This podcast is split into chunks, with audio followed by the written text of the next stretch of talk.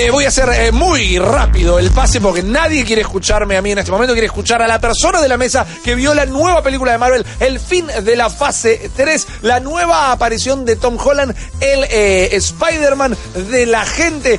Guillo, hoy a la mañana pusiste tus pompas en una butaca y viste un espectáculo, si se cree lo que está dando vueltas por la web. Vi una fiesta. Ok. Vi una fiesta, ¿Por qué asumís eh. que son sus pompas? Puede sentarse como quiere, el muchacho es un chico grande. Bueno, pero perdón, estaba pensando en las pompas de Guillo. Ah, perdón. ¿Tenés Mis un pompas problema con eso? Ah, está bien. No, no, está Ah, bien. No, bueno, ahora está bien. yo también estoy pensando. Ah, en bueno, pompas de Guille. y ahora un montón de gente lo está haciendo. Eh, a ver, el análisis más profundo de, uy, el ritmo de la película es así, asá, si la primera hora tiene esto o el otro, y la segunda y el tercer acto. Sí, y- metafóricamente, Claro, y fotografía y un montón de esas cosas. Van a estar en el Malditos Movies de esta, de, de esta semana. Vamos a tener episodio, así que ahí recién les voy a estar haciendo el análisis súper mega detallado. Hoy les tengo preparado otra cosa. Está buenísimo que él esté preparando esta cosa porque mientras eh, nos lo cuenta, es un gran momento para ir clavándose una crepa de los amigos de crepa. Despacito, escuchándolo a Guillo. Sí, no es que no te estoy interrumpiendo, No, me estoy favor. comiendo una crepa. Tienen la página web en pantalla, saben que los amigos de crepas son de Uruguay, la página es crepas.com.uy. Pero si se meten en la pestaña de Argentina, van a poder encontrar todo lo que pueden probar acá en nuestro país. Saben que el local de crepas está en Capital Federal, en Palermo. La dirección es Gurruchaga 1791. Esto es Gurruchaga y Costa Rica. Le contaba a Guillo eh, durante la semana que el miércoles pasado me llevé la de cerdo Epa. que tenía un picor que creo que me pica Ah, la, sí. la, la, la- la boca hasta el día de hoy. Y a mí no me gusta el picante y esa crepa me encantó. ¿La probaste? Tenía Sí. pera. Sí. Tenía Sí. pera encima. Increíble. Hermoso, vayan a comer a crepas. Pera, cerdo y pedacitos así de jalapeño. Jala- Oh, no, eh, gran combinación. Jamás Como pensé gourmet. que. totalmente, eh, gourmet. Así que Guillo, vamos a arrancar. Si de repente Sí. le contestamos con. "Mm, mm", es porque. Porque está con las crepas. Exacto. Se entiende. Y mientras la gente también dice que no sos el único que piensa en mis pompas. Y lo cual, ¿saben qué? Les agradezco mucho. Gracias por pensar en mis pompas. Eh, en las pompas que quizás van a pensar son en la de Tom Holland. Porque Es mayor de edad, Tom mamita. Ya tenemos Tom ahí mayor. Pero interpreta a un chico de 16 años. Ajá. Así que vamos a ver qué onda. Mm. Eh, es así. Te vas a reír en esta película, por supuesto. Te vas a emocionar, por supuesto. Es mucho más enfocada el romance que para mí Homecoming. Me parece que toma eh, a- aquello que Sam Raimi le quiso dar en, en Spider-Man 1 y 2 al personaje y su relación con, con MJ y, Como más y sus terrenal. ideas. Es en algunas cosas más terrenal. Eh, y me parece que tiene que ver más con, ok, como Peter Parker no quiere ser un superhéroe todo el tiempo. Peter Parker quiere vacaciones. Eh, de, de eso se trata esta película. Peter se quiere ir de vacaciones con sus amigos. ¿Por qué? Porque la pasaron como el ojete. O sea, Buen punto. Hay, hay gente que vivió cinco años con la mitad de la población en la Tierra. Claro. Hay otras que volvieron de repente y se perdieron esos últimos cinco años. El colegio estuvo un quilombo. Explican por qué eh, esto pasó y cómo es que algunos siguieron y otros no. O sea, todas esas dudas que decíamos, eh, pero si pasaron cinco años, ¿por qué Claro, hay siguen en gente el que colegio? tiene que haber terminado esta secundaria, otros no, los que desaparecieron Otros no, hasta se quejan de que les hacen repetir medio semestre, o sea, el semestre de nuevo. Es mala Ah. leche eso. El, comie- el comienzo de la película es, es excelente eh, con lo, lo que hacen los pibes en el colegio. Me reí muchísimo. Durante toda la película te vas riendo. Me parece que eh, si bien Spider-Man es un personaje que se presta a eso, está muy bien ubicado el humor, mucho mejor que en otras películas de Marvel. Y sobre todo creo que lo, lo asienta a Tom Holland como, creo yo, hoy por hoy la gran figura del universo Marvel. Eh, sí, sí. ¿Vos decís que toma la antorcha de alguna manera? de eso se trata en parte la película. Ok. O sea, la película es una metáfora de qué va a pasar con el universo cinemático Marvel. Es que Eh, medio, ¿quién queda? Esa, esa es la pregunta que en realidad quiero traer acá a la mesa. You gonna call? Claro, y, so- y, y para que en el chat ya lo vayan diciendo, para que en el 40 41 96 60 ya nos manden mensajes y también para quizás metemos alguna encuesta o cositas en redes sociales o, o- o que nos digan ellos su respuesta y es quién tiene que ser el Iron Man del universo cinemático Marvel ahora. Tanto, si quieren pueden justificarlo a nivel narrativo y ficción como a nivel eh, actoral y a nivel fuera de, de- detrás de cámara, ¿no? ¿Quién tiene que ser la próxima gran figura de Marvel? Porque me parece que ahí hay una vacante. Y ojo, en una potencial próxima Avengers estaría bueno que se discuta o se vea ese vacío de poder. ¿Quién se hace cargo de este quilombo? ¿Es Capitana Marvel? ¿Es Black Panther? ¿Es Spider-Man? ¿Es Doctor Strange? ¿Es Thor? ¿Quién se hace cargo de este quilombo, básicamente? Te tengo otra. ¿Cuánto va a durar Samuel Jackson? Ojalá toda la vida, pero ¿cuánto va a durar Samuel Jackson como Nick Fury?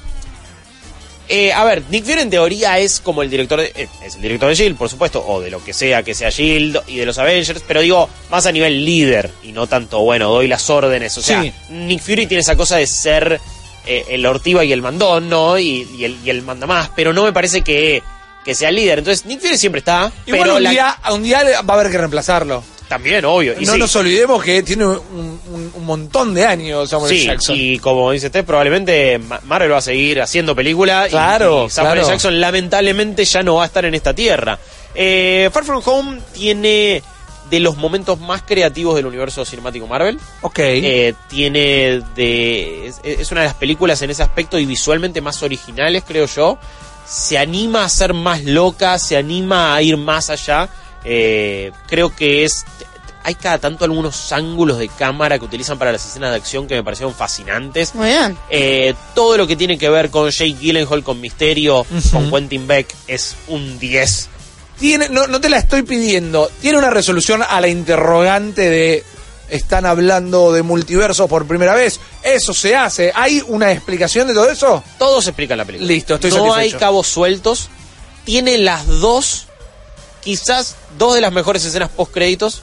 Y no es el chiste de la hormiga tocando la batería, eh. Claro. Son dos, eh, importan las dos, las dos tienen ramificaciones, las dos te dicen, ¡Ah! ¡Vamos para allá! Esto me molesta muchísimo porque tengo ganas de hacer preguntas simples que podrían caer en la en el spoiler, sí o sí. Podría decir, están hablando de, de nuevos personajes. No me respondas absolutamente nada. No, no, nada. Eh, presentan algún personaje que nunca habíamos visto. Presentan a un personaje que ya se había mencionado en alguna vez, pero hace años que estamos esperando que aparezca. Eh, muestran todo un costado cósmico, como se ha dicho.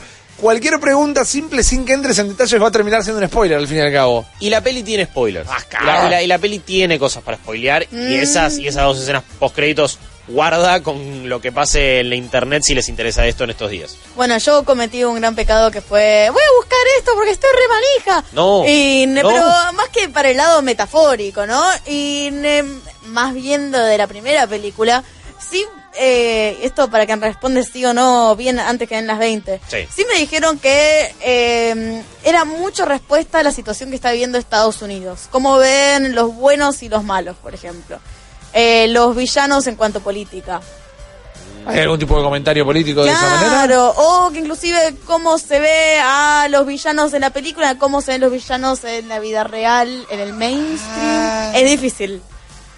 Mm, Honestamente, vos eh, en cualquier película se puede ver algún tipo de subtexto de la actualidad del mundo, ¿no?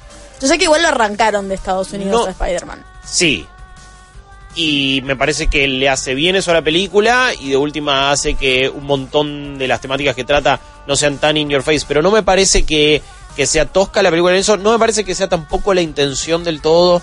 Y si bien hay alguna que otra línea de diálogo que te hace pensar que es una bajada de línea al estado de lo que sucede en el mundo y no tanto a nivel político. eh, No, no quiero decir nada porque todo puede ser catalogado como spoiler. Sí. Pero no, no es tan así. No, no, no, no, no es algo tan explícito, ni tan obvio, ni, ni, que termine siendo tos- tosco. Insisto, cada uno la va, la va a ver y va a, va a sacar una conclusión distinta y va a sentir que eso se retrata de una mejor o peor manera. Sí, Voy para otro tipo de análisis, tal vez igual tenemos que responder la consigna de Guillo y al 4041-9660 nos encantaría escuchar también sus respuestas.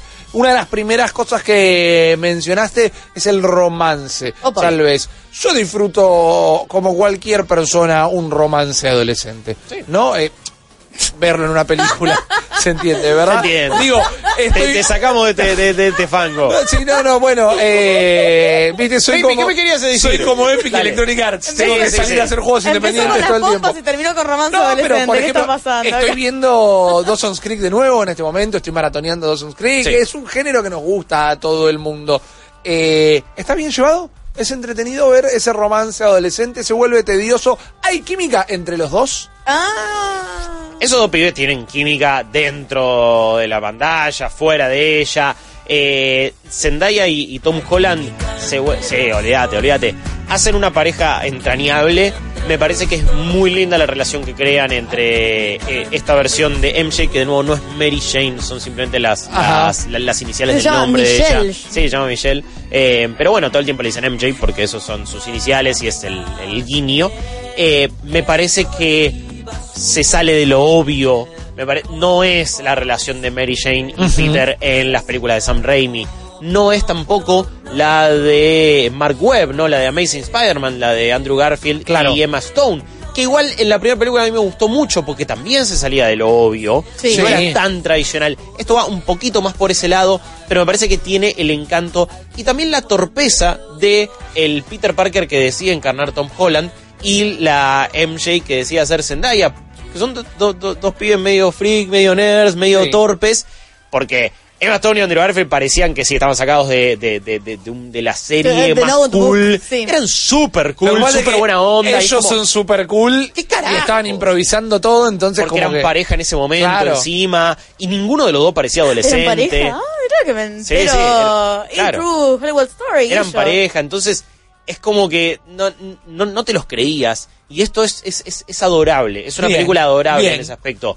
Es igualmente una bomba, es súper divertida, súper entretenida, las escenas de acción son impresionantes, la segunda mitad es descomunal y quizás por eso van a decir, ah, bueno, la primera mitad quizás no me gustó tanto, pero la segunda hora es bestial.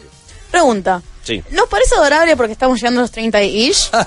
o si tengo 15 años voy a ver, decir, uy, mira qué cute esta situación. Le quita ritmo a la peli. eh, Para mí le da algo que este, este universo cinemático Marvel no ha tenido, que es romance prácticamente. Ok. Eh, lo hemos visto a cuentagotas. ¿En Thor? Entre sí y, y- y mal hecho. Eh, creo que lo mejor ha sido algunas cositas de la relación Pepper Potts y Tony Stark Sí. y Peggy Carter y eh, Capitán América, por ejemplo. Pero hasta ahí. Ese es el máximo romance. Cada vez que lo quisieron hacer, pifiaron. Y si Sí. no, ni se preocuparon por eso. O sea, todo lo que fue Black Widow y Hulk, por ejemplo. Correcto. Uy, no, qué horror. Eh, acá la, la película es bellísima, tiene van, van atravesando distintos países de Europa, entonces siempre se siente fresca, siempre es distinta. Eh, creo que, que, que- que también te va a emocionar, ¿no? Porque es esto, bueno, la- intenta responder la pregunta de qué hace el mundo sin Tony Stark. ¿Qué hace Peter Parker sin Tony Stark? Que dice, en todos los lados lo veo a este chabón. Lo extraño, no puedo ser como Claro. él, cómo Claro. estoy a la altura. Él me dijo que era un Avenger y ahora qué hago de mi vida. Eh, y me parece que, el- que el- que la película retrata bien esos temas, es súper interesante. Y también, eh, insisto, queda para el debate, ¿no? Por más que después la, la- la película lo resuelva o no, es quién es el próximo Tony Stark. Eso era, quería que hagas, querido amigo, que vuelvas a repetir esta consigna para responder. Es nuestra propia impresión de quién tendría que ser eh, la voz cantante de la nueva etapa del Sí. universo Marvel. Sí, sí, sí. Es un tema, porque ya sacamos de la ecuación a dos jugadores importantísimos. eh, y creo que por más peso y voto del público que puedan tener los que quedan, como pueden ser Thor, como puede ser Hulk, aún así creo que no están en el lugar, en la posición de poder ponerse a- a- al frente del equipo, no solo de los Avengers, sino de lo que representa llevar adelante todas estas películas. Hulk con cómo le hicieron, pero ni de casualidad A ver. ponerse en ese lugar. A mí me gustó, pero no se puede poner en ese lugar. Eh, con, con Hulk ya medio como que me dieron fuera del tarro y para mí hicieron una buena salvada con todo esto, pero ya no vamos a tener nunca una película de Hulk. Ya lo exprimieron casi lo máximo que pudieran. No, pronto lo vamos a dejar de ver. Hulk va a aparecer, pero medio un cameo y chau, eh, coincido.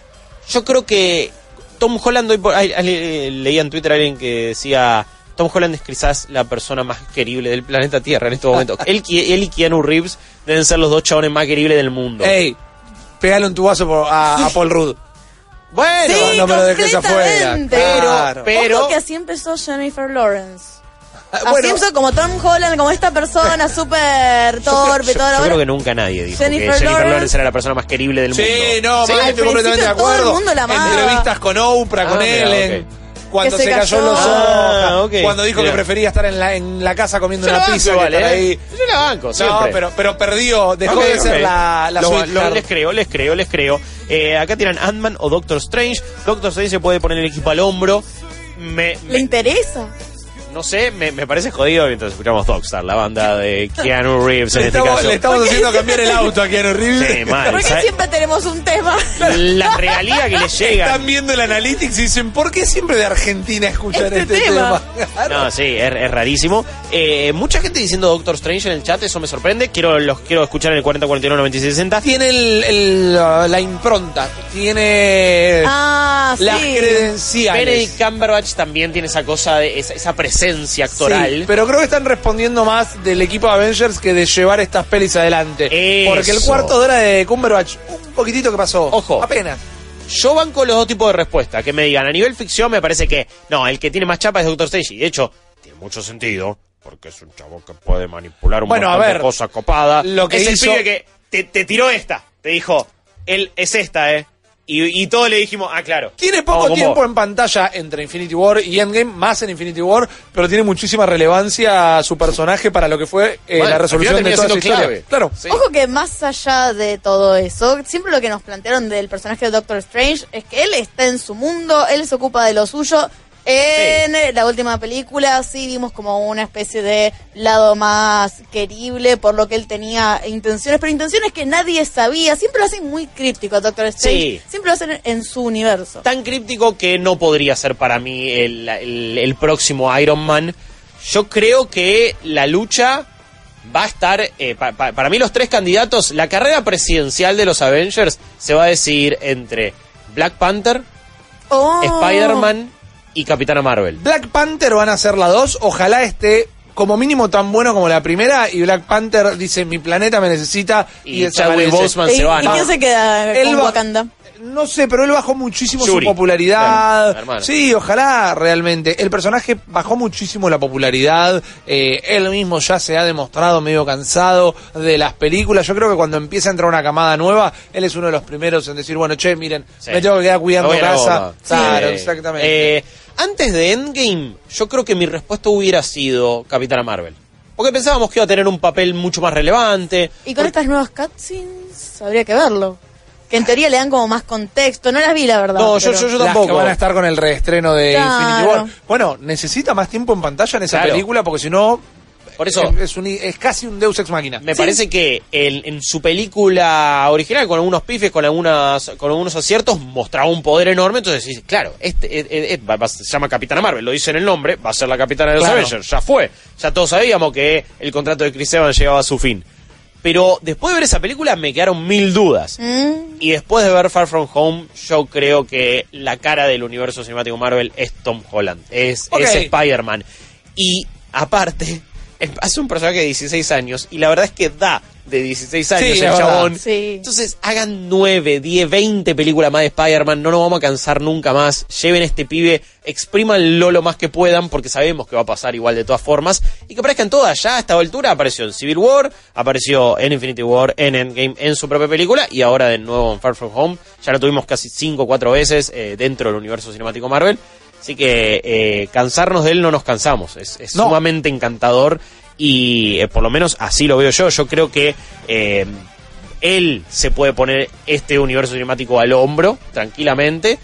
Pero hay que ver si el personaje se lo banca, o si la, o si la gente también, o si este tema. ¿Cuál va a ser la próxima gran amenaza? ¿Cuál es la fase 4? ¿Qué nos van a decir en la Comic Con, por ejemplo, Marvel? Claro, exactamente. Se viene el panel eh, del Hall Age y la verdad que después de un par de años de no estar Marvel, si no me Sí, equivoco, sí, sí, sí. va a venir con noticias muy importantes, algunas seguramente relacionadas con las escenas post-créditos que Guillo hace tanto bien en no contarnos. Acá hay mucha gente diciendo Capitana Marvel cayó bastante o Capitana Marvel no. A mí me parece que le falta hacerla entrañable porque en Endgame básicamente viene y dice yo estaba ocupado en otras cosas. Y lo que tenía Tony Stark era ese aspecto de persona, vamos a decirle fallada, pero bien terrícola. Como que la fuerza venía de ese lado, no cósmica. Te ganaba con la camiseta, hay- había un poco de eso, estoy totalmente de Sí. acuerdo. Steph, eh, el, el- el chat está diciendo definitivamente Spider-Man Peter Parker, aunque todos admiten que lo sienten muy joven como para comandar a los Avengers. Yo creo que es Spider-Man quien lleva adelante el marketing de las pelis, Eso. definitivamente. Preguntaban, bueno, ¿qué pasa con Falcon? Que lo vamos a ver tal vez como Capitán América. Anthony Mackie No, no, pero- no tracciona nada. No, y, y al, al margen de eso, hay, hay, hay una cuestión que es que él va a tener su serie, eh. Falcon y Winter Soldier, o andás a ver si lo renombran. Ajá. Eh, pero ya está, él lo ponen en las series. Yo Claro. no creo que, que- que eso pasa a tener mucha chapa en las películas. Yo creo que se viene gente nueva, se vienen personajes nuevos. Bueno, ese es el tema. Caen los cuatro fantásticos. sí. De repente, Uy, ¿no? no. Qué Entonces, miedo. caen los X-Men, que, que van a llegar medio a un partido ya empezado y una fiesta que ya arrancó. Y medio que los van a ver como Caen todo borracho al fondo. che, ganate, ga- ga- ganate el piso ahora, Claro. ¿eh? Pa- pagá derecho y fíjate si de repente, no sé, Reed Richards puede comandar a los, a los Avengers o eh, Cyclops, no sé. Es como que Uh, yo lindo. creo que, si bien son personajes tan conocidos que no necesitamos tampoco que nos introduzcan demasiado sobre ellos, ya sabemos quién es Cyclops, ya sabemos quién es Wolverine y quiénes son los cuatro fantásticos, medio que igual, ey, le está cagando la trayectoria a todos los pibes que la vienen bancando. Quiero que pensemos un segundín acerca de esta fase 4 con The Celestials y cómo están, o por lo menos los rumores están diciendo que están reviviendo estas super celebridades, Angelina Jolie, que estaban un poquito desaparecidas de la pantalla grande, Ajá. digamos, en términos de escala. Me parece un, un gran movimiento que en lugar de traer pibes empiecen a, a revivir gente muy famosa, pero que se le está yendo Bueno, un poquito del pero ese es el juego de Marvel, traer las caras que te traccionan la venta de la película. Angelina Jolie no la vemos hace mil años, eh, una imagen polémica también por, por lo que fue su propia vida, en lo- si, si es que les importa eso, en los últimos años. Pero es Angelina Jolie, vas a ver una película de Angelina Jolie, sobre todo de ciencia ficción, porque ella también se supo hacer el nombre ahí con hackers, con Tom Rider y con cuanta cosa Yo digo, me metes a Reed Richards, me metes a los Cuatro Fantásticos, me metes a los X-Men. Haceme una película de los Illuminati, te lo pido Oh. por Ojalá, favor. ojalá. Uh, eso, es- eso sería un concepto. No sé cómo Kevin Feige se lo vende a las cabezas de Marvel y Eh, Disney. pero esa es la que pero- vi- ese es eh, Marvel Black, esa es la que viene a ser Scorsese y te Eh, hace Illuminati. Sería ponele. bueno. La verdad Eh, que Me, me- contesto algunas preguntas del, del chat. Dale, cerremos con eso que tenemos que hacerle antes que den las 20 Ah, es verdad. especial. Sí, eh, por cierto, insisto, van a tener un análisis mucho más detallado en Correcto. Movies. Queríamos eh, también abrirlo para el debate. Me habían preguntado si me pareció mejor que Homecoming. A mí me gustó más. No sé si es mejor o no. A mí me gustó más, la pasé todavía mejor. Ok, muy Eh, bien. Me preguntan si es realmente el final de la fase 3. Sí. Sí, es, es, termina y queda claro. Patricio dice, comisión a la Capitana Marvel sería como darle el liderazgo de la Liga de la Justicia a Green Lantern. Eh, Tony Ey, tampoco arrancó siendo un No me líder. denigres a Green Lantern. No, no, no, no, no sé si lo estaba denigrando. Creo que era un paralelismo entre personajes. Dice Luquita, dice, "Ta- Tony tampoco arrancó siendo un líder, hay que darle tiempo al pibe. Pero ya Robert Downey Jr. era la cara de Marvel. Claro que sí. Sí. Entonces ya era Se lo como- cargaba al hombro, también las pelis aparecían, un Eh, copado. Era el líder de facto. Eh, War Machine tiran acá. Mamita, eh, algunos se ríe y tira Hawkeye, no estaría nada mal. No, por favor, Eh, cancelame si- Hawkeye ahí. acá dicen, si la capitana es la de su peli, van con liderazgo. Eh, Cyclops es amigo de la Yuta, por favor, no sean malos en este caso. Eh, pero mi- te preguntan también qué pasa si usan los hechos de Endgame para meter a los X-Men. No sé si va a ir por ahí la... la- la- Ok, dejémoslo ahí, dejémoslo ¿Y ahí. si No, reviven a Tony Stark? Eh, No, no, rápido, ya. para la próxima. Es la escena postcrédito de Spider-Man. Gente, tenemos ya a los participantes para la edición especial de antes que den las 20. En momentitos arrancamos con todo este juego. Acabas de escuchar solo una pequeña parte del multiverso Malditos Nerds. Viví la experiencia completa de lunes a viernes de 22 a 24 en porterix.com y twitch.tv barra Malditos Nerds.